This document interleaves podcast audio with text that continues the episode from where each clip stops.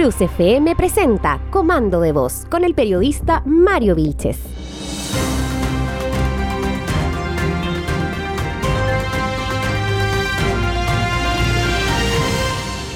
Hola, ¿cómo están? Bienvenidos a un nuevo capítulo de Comando de Voz de día lunes. Hoy vamos a tener un programa un pelín más corto, producto de esa tremenda entrevista que dio el presidente Boric, que muchos de ustedes probablemente estaban escuchando aquí en esta emisora. Ahora, para comenzar, hay un montón de informaciones que a lo mejor estuvieron un poco opacadas por la tremenda noticia del cambio de mando que ocurrió durante todo este fin de semana, pero también es importante que las revisemos. ¿Recuerdan que la semana pasada les comenté de un homicidio que había ocurrido en Dancagua donde la Fiscalía de Santa Cruz no dio ningún antecedente? Solamente dijo un padre y un hijo fueron detenidos por un homicidio ocurrido en Dancagua y yo hice una tremenda crítica porque no dijeron a quién habían matado me refiero a las circunstancias, si fue una pelea, si fue un portonazo, si fue una violación de morada. Información, solamente dijeron alguien murió en Nancagua y se detuvieron a dos personas, un padre y un hijo, por este hecho. Bueno, finalmente pasaron los días y entregaron información que yo dije que era como básica, esencial de clase 1 de relaciones públicas para alguien que está a cargo de esto. Y lo revelaron. La persona que habría fallecido lamentablemente en Nancagua es un hombre de 35 años. Fue en el sector de Purísima ¿ok? Eh, alguien informa a carabineros, ¿saben qué? Aquí ocurrió este hecho lamentable. Esto ocurrió pasada la una de la madrugada de este jueves. En el lugar donde ocurrió este hecho, se encontraba este hombre identificado por las iniciales JCSM, de 35 años, como le comentaba, por causas que aún no se tiene idea, habría sido agredido en muchas ocasiones con un arma blanca por parte de un segundo individuo. El victimario, quien digamos profirió la muerte de este señor, fue identificado por familiares de la víctima con las iniciales AAVS de 18 años. Un cabrito, 18 años, imagínense, en Nancagua. Bueno, el hombre no tenía antecedentes penales, que luego que cometió este sangriento hecho se dio a la fuga en compañía de su papá. Todavía, si bien no sabemos los detalles de por qué ocurrió esto y cómo ocurrió, ahora por fin la gente que está a cargo de comunicaciones de fiscalía o, o de la policía tuvo un poquito más de tino y entregó un poco más de contexto acerca de esta situación que, por cierto, a la ciudadanía le, preocupa, porque estamos hablando de un homicidio, no estamos hablando de, de un choque por alcance en la esquina de la casa, sino que este tipo de situaciones implican un, un temor profundo a veces en la población. Y por lo tanto es importante que se esclarezca lo más posible la información que se entrega, no afectando obviamente también el cauce normal de la investigación. Pero bien, por fin sabemos lo que pasó. Un cabrito, digámoslo, de 18 años, apuñala con un arma blanca, entendamos como un cuchillo probablemente, a este hombre de 35 años en Nancagua y luego en compañía de su papá se da a la fuga.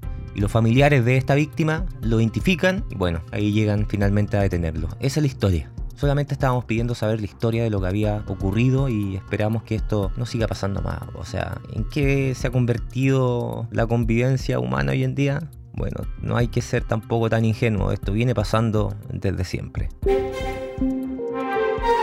Entre otras informaciones que ocurrieron los últimos días, les debo contar algo, wow, así, cantidad de droga que encontraron supieran. Fue en la comuna de San Fernando, en el sector precordillerano de Puente Negro. Allí carabineros del OS7, con la colaboración del retén de Puente Negro, llegaron hasta el sector La Rufina, quebrada La Patagua, más o menos, donde encontraron un campamento Ojo, aquí estamos hablando de un, campamento, una cuestión elaborada para el cultivo ilegal de esta droga. Este campamento estaba equipado con cocina, camas, elementos para la mantención, para los cuidadores. Oye, había un sistema de riego en 12 canchas habían 12 canchas de plantación y según informó el, comisario de San Fernando, capitán Eduardo del Río, cito textual, en un sector precordillerano de la comuna de San Fernando se procedió al hallazgo de 12 canchas artesanales con 11.500 plantas del género cannabis sativa en proceso de crecimiento y además de 22 kilos de marihuana elaborada. 11.500 plantas, fueron así como números cerrados, 2.500 plantas. Bueno, en fin. Carabinero ha calificado esto como el mayor decomiso de plantas de marihuana en la región de O'Higgins del último año, de los últimos 12 meses, lo que equivale en total a 4 toneladas 611 kilos del alucinógeno, lo que se traduce en un valor comercial de más de 41.500 millones de pesos. Están locos estos tipos, 41.500 millones, o sea, oh, cantidad de plata.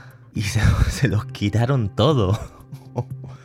La cagó, ¿ah? Bueno, las plantas fueron quemadas ahí en el acto, en el lugar. Debido a que era imposible su traslado, se sacaron algunas muestras para enviar al servicio de salud y los delincuentes que las cultivaban no se encontraban en el lugar. Así que Carabinero continúa realizando las diligencias para dar con el paradero y detenerlo, pero 41.500 millones. Oh, impresionante. Ok, todos saben que ya la semana pasada se realizaron los primeros matrimonios igualitarios en Santiago, particularmente creo que fue en la comuna de Providencia donde fue el primero. Y la información que les tengo que dar es que ya están agendados en la región de O'Higgins las primeras horas para que se realicen esta semana los primeros matrimonios igualitarios, ya sea entre dos hombres o dos mujeres en oficinas de registro civil de esta región todavía no se realiza, ¿ah? todavía no pasa el, primer matrimonio igualitario civil en nuestra región, pero va a ocurrir esta semana. Así lo informó la dirección del registro civil a nivel regional, pero me imagino que por motivos de privacidad de, las personas no, no, lo han revelado. Pero sí, esta semana van a ocurrir. ¿Y qué es lo importante que usted debe saber? No solamente el hito, que esto va a ocurrir esta semana con matrimonios agendados, sino que usted que tiene una pareja y que le gustaría casarse en cuanto al matrimonio igualitario, ya lo puede hacer sacando hora en internet. Y estoy hablando de la región de Higgins. Si bien todas las oficinas del registro civil de la región no tienen implementado el sistema de agendamiento de horas a nivel de internet, sí hay algunas comunas donde este servicio está disponible. Y les voy a contar cuáles son. Rancagua, Rengo, San Vicente, San Fernando y Santa Cruz para poder agendar hora y casarse, debe ingresar a registrocivil.cl. Y ahí puede sacar hora para estas oficinas, se las repito, a ¿ah? Rancagua, Rengo, San Vicente, San Fernando y Santa Cruz ya cuentan con este sistema de agendamiento de hora electrónica a través de registrocivil.cl. Ya lo puede hacer, ya puede sacar hora, ya, ya existe la libertad. Dejamos por fin este paradigma antiguo justamente donde debe estar, en el pasado. Esta noticia me tiene muy orgulloso porque yo fui parte de este proceso. Dice así, asume el nuevo Consejo Regional de O'Higgins. Bueno, no todos saben, pero yo fui candidato a consejero regional por la provincia de Colchagua en la última elección por la lista de Evópoli, como militante de Evópoli que soy, junto a una tremenda lista donde con la fuerza que todos le pusimos en esa lista, logramos que saliera electa una de nuestras mejores representantes, la señorita Natalia Tobar Morales, de quien me encuentro sumamente orgulloso de haberla acompañado en este día donde asumió este viernes a las 7 de la tarde en el Teatro Regional de Rancagua, Lucho Gatica, así se llama el teatro, y fue emocionante ser parte de este acto democrático republicano donde asumen estas nuevas autoridades. Les voy a comentar cuáles son los consejeros regionales que asumieron en la provincia de Colchagua y Cardenal Caro, porque los de Rancagua en verdad no nos escuchan mucho por allá, pero, pero sí acá es importante que Colchagua y Cardenal Caro sepan quiénes son sus representantes.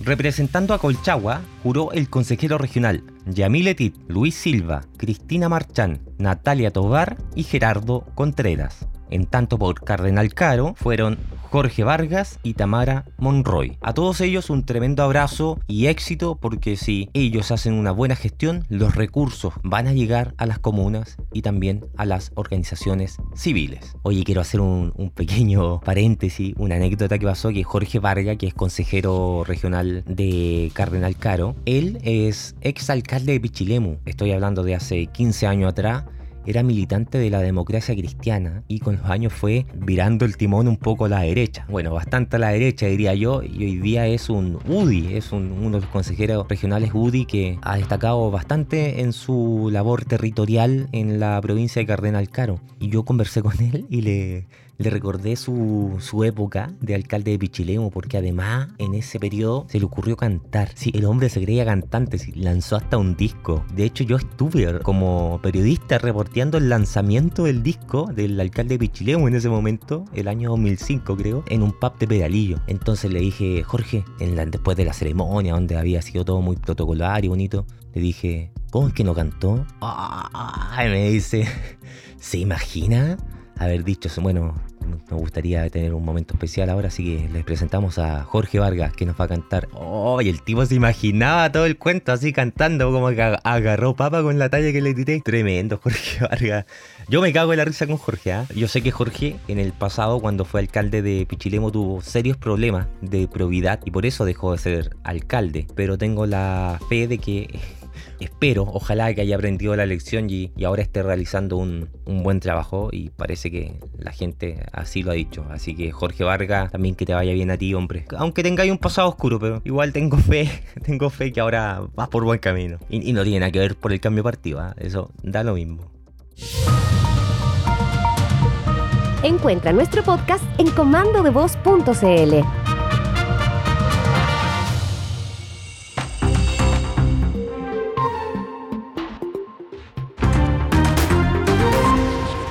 Ok, se nos está acabando el tiempo. En este capítulo no vamos a tener un segundo bloque con un entrevistado como normalmente lo hacemos porque nos ha pillado el tiempo producto de esta entrevista que dio el presidente Gabriel Boric.